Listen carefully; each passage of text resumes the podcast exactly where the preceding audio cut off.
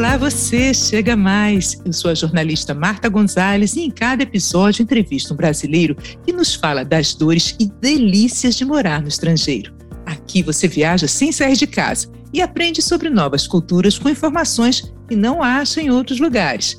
Aproveito para convidar você a assinar nosso podcast e também a nos seguir lá no Instagram, arroba Brasileiros Longe de Casa. Bora viajar?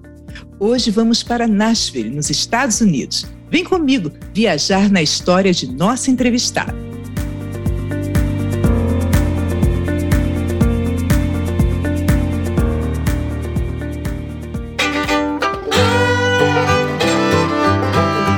Nashville é a capital do estado norte-americano do Tennessee.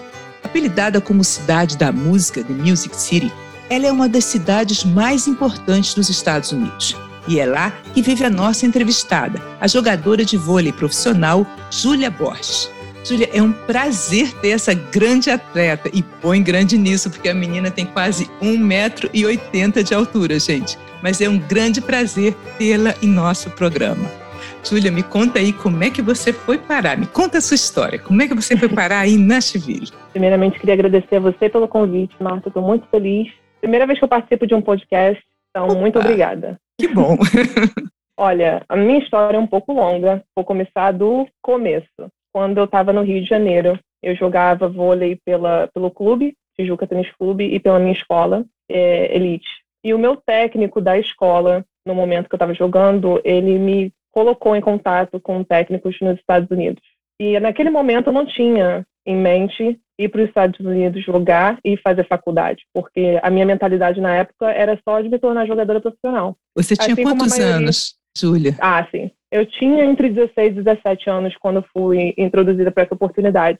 Na época, é, a minha mentalidade era como da maioria dos atletas da minha idade, que todos nós vamos nos, nos tornar profissionais, e é isso. E naquele momento eu não estava nem querendo ir para os Estados Unidos, mas graças a Deus meu, minha mãe e meu pai colocaram uma tiveram uma conversa comigo, colocaram um, um senso na minha cabeça e aí eu aceitei, né? Tive no caso algumas faculdades chegaram e me contataram e eu fechei com uma delas que na época era University of San Francisco. E lá eles tinham um técnico que era brasileiro, os outros dois técnicos eram de eram americanos e ali, naquele momento, também não falava inglês, o que é uma loucura pensar em estudar nos Estados Unidos sem saber falar inglês.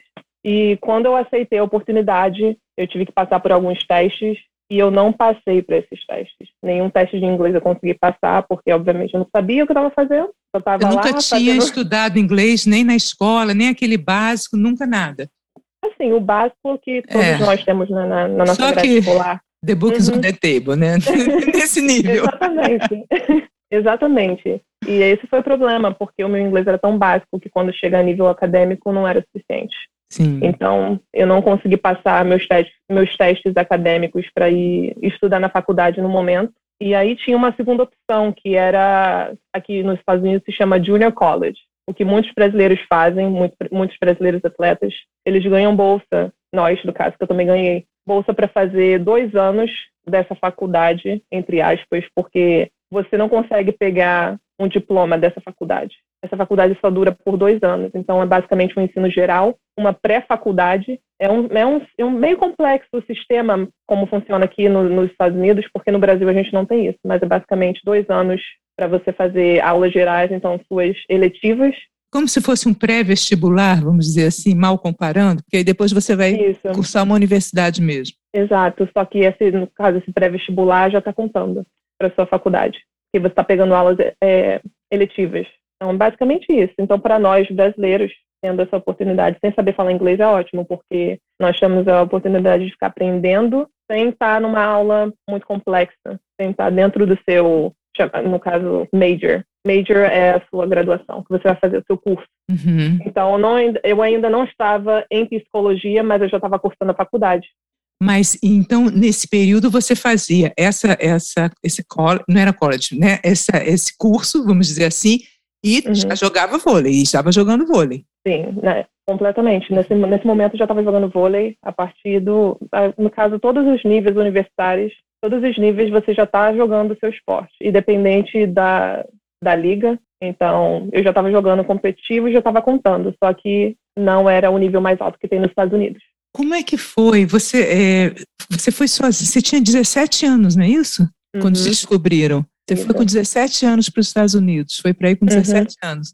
Como é que foi seu Sim. primeiro dia? Você chegou, me conta como é que foi essa, essa experiência. Foi, foi uma loucura, porque ainda mais quando eu falo agora, assim, parando para pensar no passado, eu com 17 anos, sem saber falar o idioma, indo sozinha, né, tive que pegar o avião e ir sozinha. É, assim, meio medonho, mas eu sabia que a oportunidade era ótima, então a questão do medo foi praticamente nula. Eu não tive medo de ir para essa oportunidade, até porque eu sabia que ia ser perfeito para mim. E eu amo jogar vôlei, então estava muito feliz.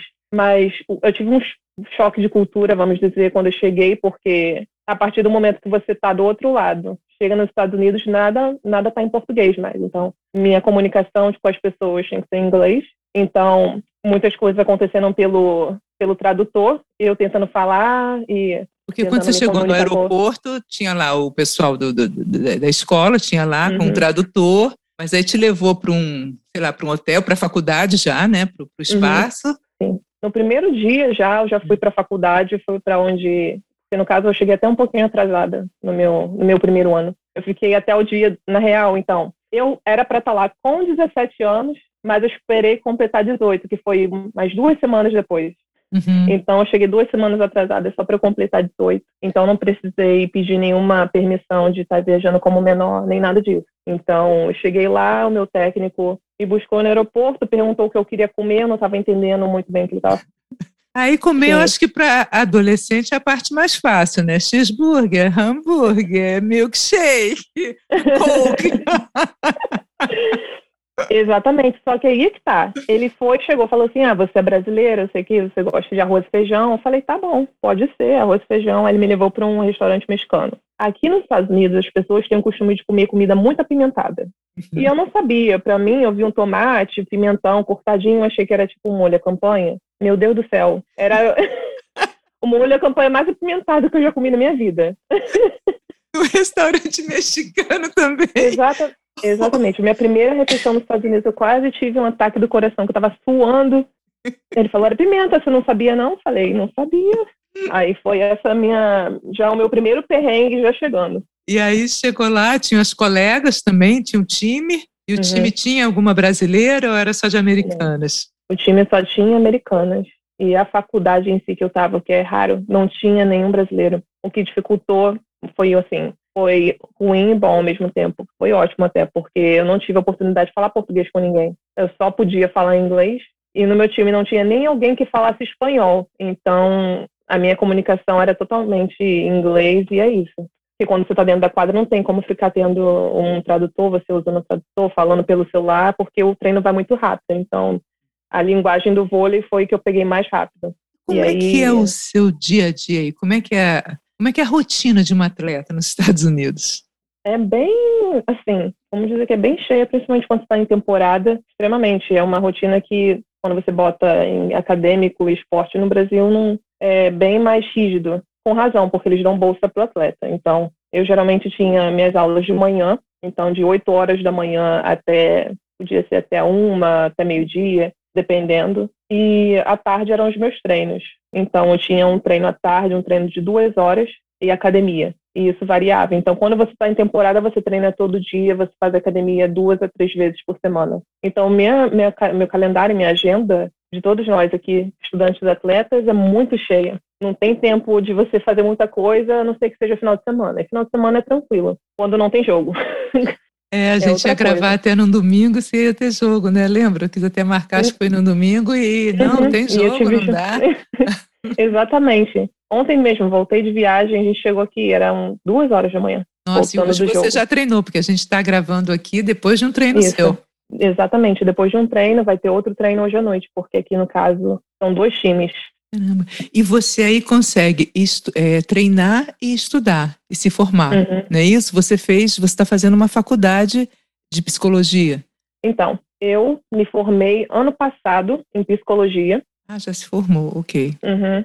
Fui para a Suíça, joguei um ano profissionalmente e agora eu voltei para fazer um ano de pós-graduação. Então, aqui a estrutura é diferente da do Brasil, porque quando você já sai da faculdade, no Brasil você já pode atuar em psicologia, mas aqui nos Estados Unidos você não pode. Então, é necessário que eu faça uma pós-graduação se eu quiser, vamos dizer, validar o meu diploma. Eu tenho diploma em psicologia, mas não posso trabalhar com psicologia, a menos que eu faça isso. E aí, você se formando, você deixa obrigatoriamente de ser atleta da, da, facu da faculdade? Isso. Aqui, no caso, eu não estou mais como atleta da faculdade.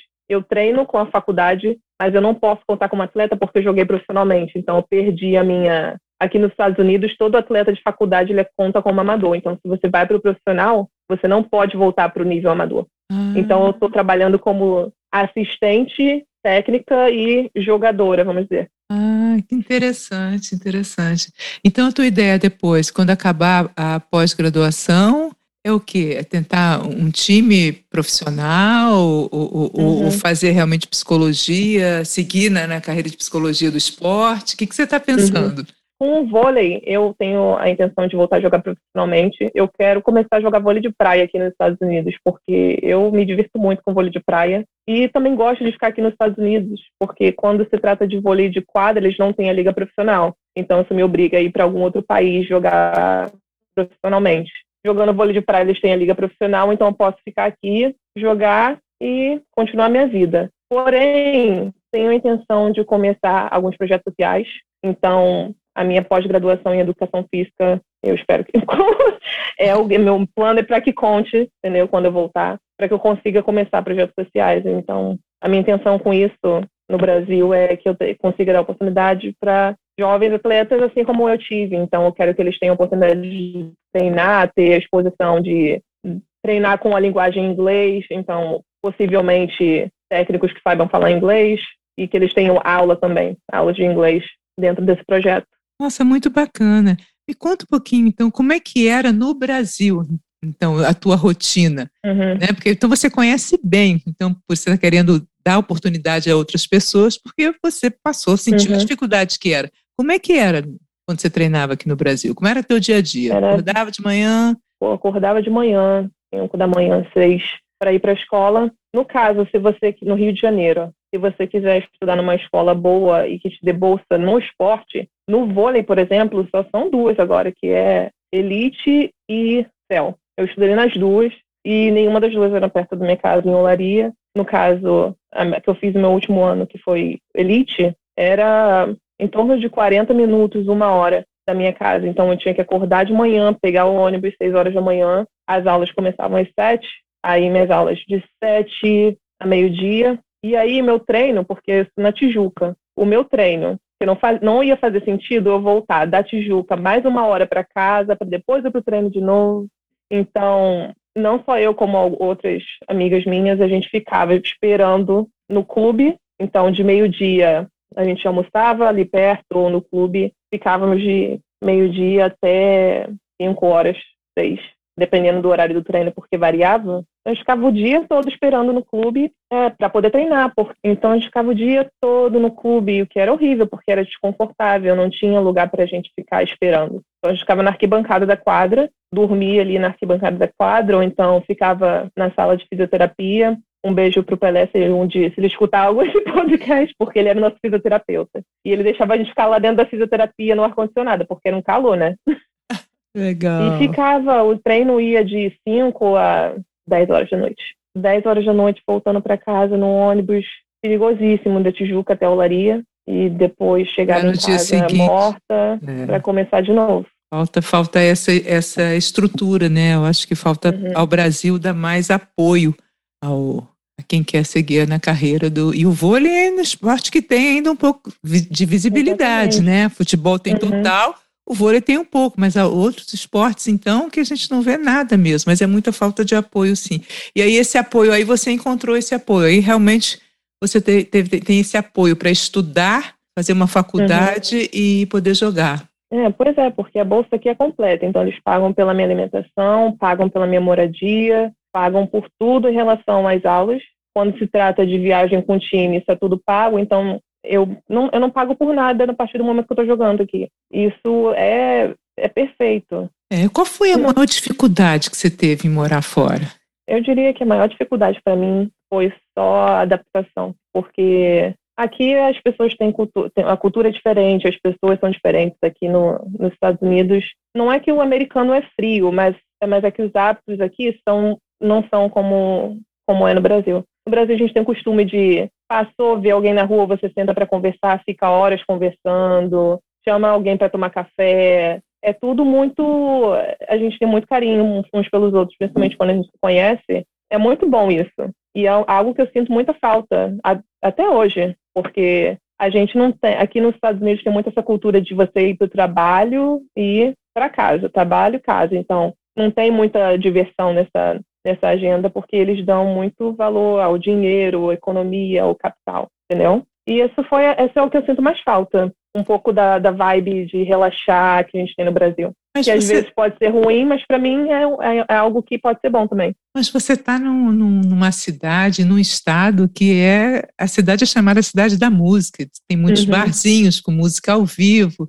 Você não, não, não dá para frequentar porque a rotina de atleta é incompatível com esse tipo de programa? Ou dá para dar uma fustinha, ou você não gosta mesmo, não, não te atrai? Não, eu, eu amo, eu amo música, amo essa a parte da diversão, com certeza. A rotina é difícil você fazer qualquer coisa durante a semana. Mas eu vou, vamos botar em, pers em perspectiva como se eu não tivesse em temporada, eu teria mais tempo de sair e me divertir. Só que a acessibilidade aqui para quem não tem carro é quase impossível. Então você, tá tem, você tem que ir com alguém que tenha carro, porque o sistema de transporte público nos Estados Unidos basicamente inexistente. Existe só para dizer que tem, mas é muito difícil você conseguir só sair para qualquer outro lugar que não seja a pé. Entendi. É, precisa Essa é a parte mais difícil. Essa uhum. é a uhum. parte mais difícil.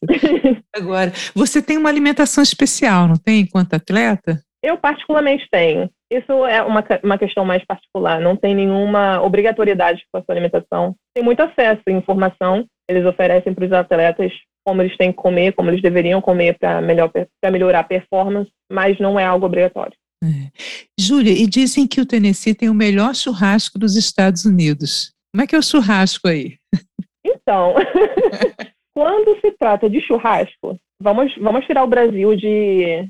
Não vamos comparar o Brasil, porque senão não vai fazer sentido. O churrasco aqui é diferente. Não é daquela maneira, um monte de carne no. Ah, é carne no grill, sim, só que aqui a gente.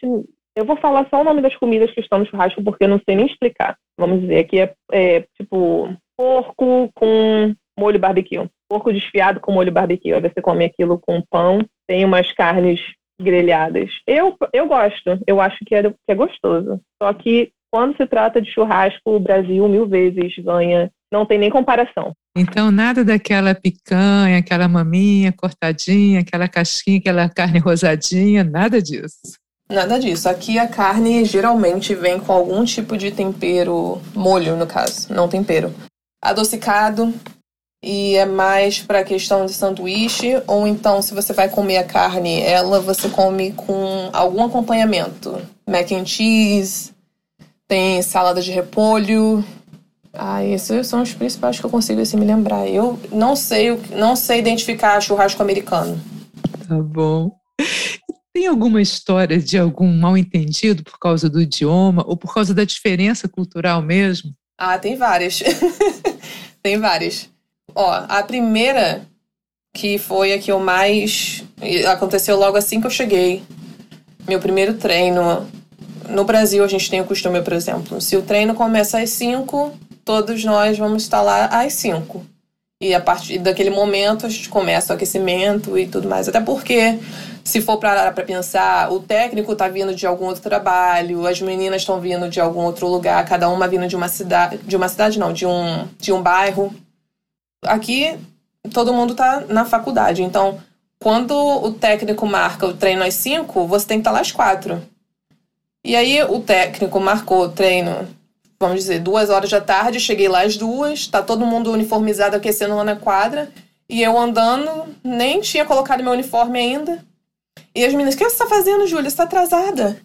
Aí eu falei, atrasada, mas o treino começava às duas. Elas falaram, é, mas é pra estar tá aqui a uma. Aí eu falei, ué. Tá, porque duas ah. é pra estar tá já dentro da quadra. É, já é pra estar tá aquecendo. Duas horas já estamos aquecendo. Aqui, até hoje, infelizmente, não é um bom hábito, mas acontece. Eu tenho o hábito de chegar no horário das coisas. Então, a pessoa marca 5, a pessoa tá lá 4 e meia, eu chego às 5. Aí, esse, esse negócio de horário é, às vezes, pode ser um pouco problemático pra gente que tá chegando aqui no, nos Estados Unidos de primeira. Não, engraçado, porque o brasileiro tem até a fama de se atrasar muito, quer dizer, não é nem a questão de você estar tá de marcarem às três e você chegar às três e meia. Né? Você está chegando às três. O negócio é que às três era para estar lá dentro da quadra já. Quer uhum, dizer, já, três é atrasado. Já três já é atrasado. É. Aqui tem esse. Tem um, um ditado que aqui nos Estados Unidos que eles falam: se você está se você tá no horário, você está Como é que é? Se você está no horário, você está atrasado. Então, é pra, basicamente falando, chega, chegue antes para as coisas, porque você vai estar sempre atrasado. Uau! E perrengue por causa do idioma? Por conta do idioma em si, eu com certeza já aconteceu várias vezes eu falar alguma coisa. Eu não consigo lembrar de alguma situação especificamente por conta do idioma, mas várias vezes onde eu falo alguma coisa e o meu sotaque no, no, no Rio de Janeiro, por exemplo, restaurante que a gente fala com R. A mim. Olha, eu falando inglês. no Rio, no Rio não, no Brasil, é, a gente fala o nosso R aqui é o som de H nos Estados Unidos. Então, eu cheguei falando restaurant. E as pessoas perguntando o que é isso. Eu falei, como assim? É a mesma coisa que fala em inglês? Ele, eles falam, restaurant, Julia. Eu falei, ah, tá. Então vocês não conseguem me entender só por causa desse, desse som. Mas várias vezes já eu falando, falo R com som de H para eles. Uhum. E seus pais já foram aí, com certeza? Então, infelizmente, eles não tiveram a oportunidade de vir, porque a única, a única chance que eles viriam, né, no caso, seria para minha graduação. E Covid aconteceu e eles não conseguiram vir. Ah, puxa vida, que tua graduação foi agora nesse período, né? Foi ano passado, em maio. Caramba! Infelizmente, é. eles não vieram. Quem veio foi meu irmão, meu irmão mais novo. Ele, a primeira vez que ele veio aqui, primeira e única também, né? Ele tinha 16 anos. Aí ele veio me visitar. Gostou, gostou bastante? Ele amou, porque a liberdade que ele tinha aqui, um que, assim, é mil vezes mais tranquilo de ele ficar na rua, não tem nenhum. É muito seguro, não tem nenhum problema. Aí ele ia, ficava, ia me, me buscar na faculdade, porque eu, na época que ele veio eu morava em uma. Minha casa era bem per, era perto da faculdade, mas não dentro da faculdade em si. Aí ele ia lá, me buscava, ele amou. Tem alguma curiosidade assim sobre o país, alguma coisa que você possa sobre a cidade, sobre o estado que você possa contar para gente? Ah, sim. Eu acho que essa, essa algumas pessoas já sabem sobre, mas em relação à carteira de motorista, que quando você faz 14 anos você já pode participar da, da escola de. Oh meu Deus, como se chama? Autoescola. Autoescola. Com 14 anos você pode entrar na autoescola. Com 15 anos você pode pegar a sua carteira provisória. E com 16 a sua oficial. Então, desde os 14 anos você já pode estar dirigindo um veículo com algum adulto. Legalmente. O que eu acho, assim, meio loucura. Porque com 14 anos. O que, que você sabe com 14 anos? Porém, você não pode beber até os seus 21. Então, quando você perguntou, por exemplo, de, de barzinho, essas coisas, eu não posso. Durante a minha. Porque até eu completar 21 anos não tinha, não tem como você ir para bar nenhum, nada que permita, porque qualquer lugar com bebida alcoólica menor de 21 não pode entrar. Se dirigir, uhum. não beba, que não e é tem é problema, porque de 14 às 21 você pode estar dirigindo, você não vai beber mesmo, porque não vão lhe vender bebida, não vão uhum. deixar entrar num restaurante que venda bebida, né? Exatamente. É. E qual a comida e a bebida típicas daí? Você falou da bebida, agora você já pode beber, né? Já está com 24 anos, já está liberada. É, Sei que você é atleta, não atleta e bebida em geral não, não casam muito. Mas me conta uhum. aí dos hábitos do pessoal de Nashville, o que, que eles gostam de comer, o que, que eles gostam de beber.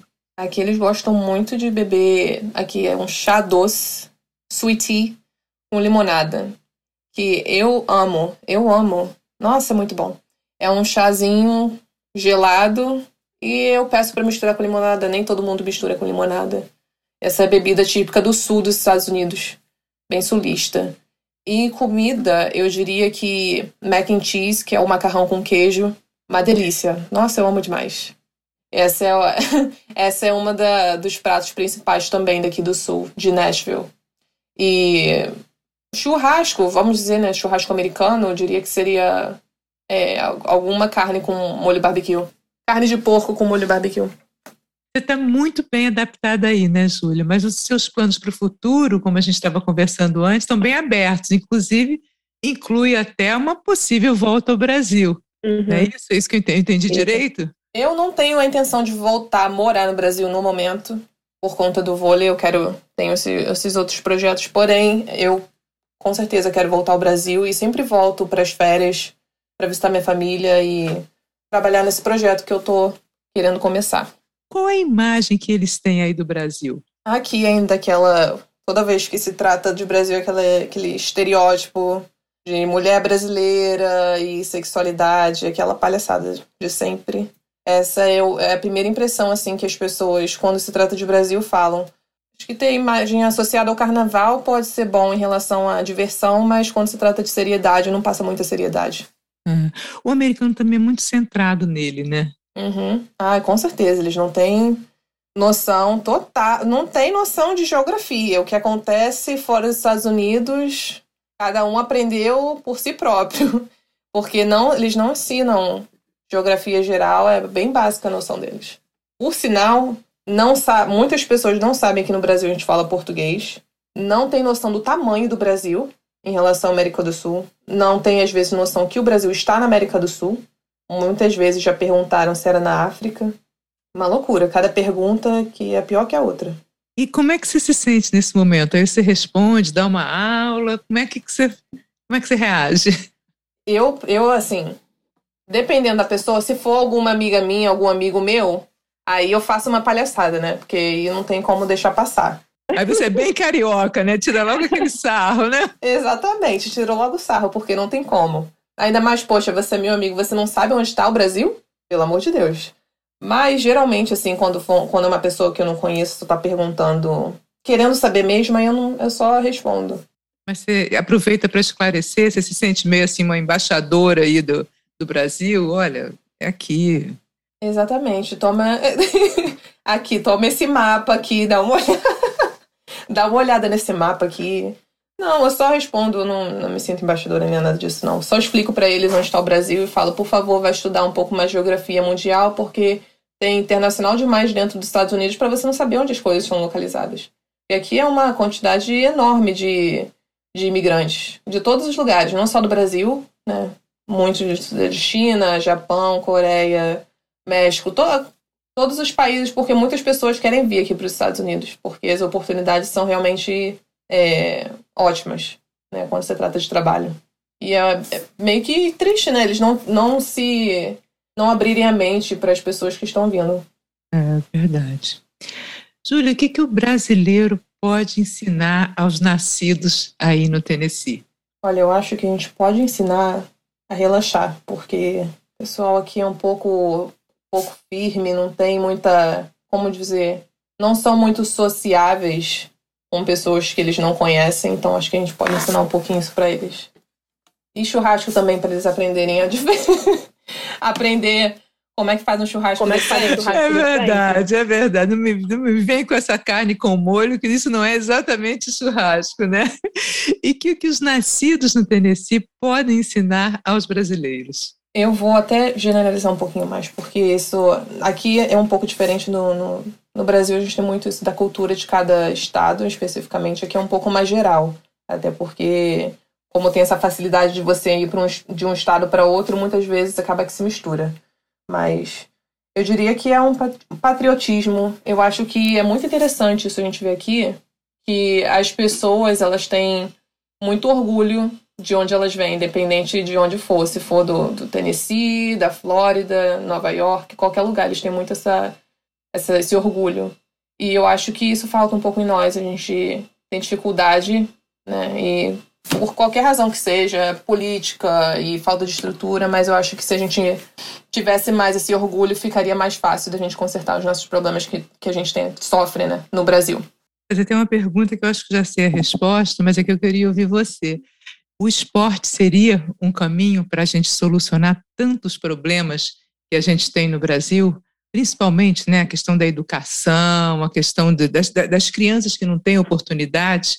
É esse o melhor caminho? Com certeza. Eu acho que o esporte é oportunidade que você dá para. Você aprende tanta coisa dentro do esporte, disciplina, entendeu? Cuidado com si mesmo, você tem uma. aprende sobre o seu corpo. É, é ótimo. Aprende a trabalhar com pessoas, porque você tem que trabalhar com pessoas dentro do time, principalmente. Então, acho que é essencial. Eu acho que é essencial que você tenha essa oportunidade durante o período de desenvolvimento. Quando você é criança, é muito bom. Aqui, né, tem essa estrutura enorme dentro do, não só do esporte, como da educação. E na, no Brasil a gente não tem estrutura para isso, é como se os dois fossem separados, inimigos. Então, se você está jogando seu esporte, por futebol principalmente, porque esse é o principal esporte no Brasil.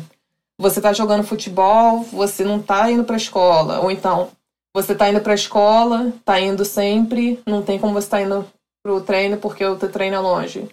Então, muitas vezes faz ficar difícil para os atletas fazerem os dois.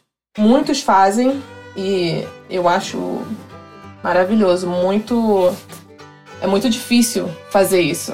Então, para os que, os que fizeram e os que fazem ainda no Brasil, estão de parabéns. Mas aqui a estrutura facilita mil vezes essa, essa ponte. O esporte realmente é uma coisa fantástica porque ele te ensina, né, um dia você cai, outro dia você vence, um dia você perde, você vence. Te ensina muito para a vida. E um esporte como o vôlei, né, que é, trabalha em equipe, eu também acho sensacional. Ninguém faz uhum. nada sozinho, né? A gente precisa uhum. realmente do outro. Eu acho que são grandes lições mesmo. Meus parabéns. Júlia, para a gente encerrar, deixa seu recado, não? passa um recadinho. O que você quer dizer, contar aqui para gente? Primeiro de tudo, eu queria mandar um beijo para os meus pais, minha mãe principalmente. Sandra, Beijo para você. Te amo muito. e meu irmão também, que eu não posso deixar ele de fora. Mas e também queria motivar atletas assim como eu que tive a oportunidade de vir aqui para os Estados Unidos, não deixe a oportunidade passar, porque não é sempre que a gente tem. E procure, procure, continue a perseverança, porque em algum momento vai acontecer. Legal, legal. Olha, Júlia, foi muito bom ter você aqui. Sucesso, belas jogadas na vida, na, na quadra, tudo de bom para você. Valeu, Júlia. Valeu, gente. Foi bom demais ter você comigo neste episódio. Eu vou adorar se você entrar em contato. Me segue lá no Instagram, arroba Brasileiros Longe de Casa, ou escreve para Brasileiros Longe de Casa, arroba gmail.com. Eu espero você no próximo episódio. Tchau!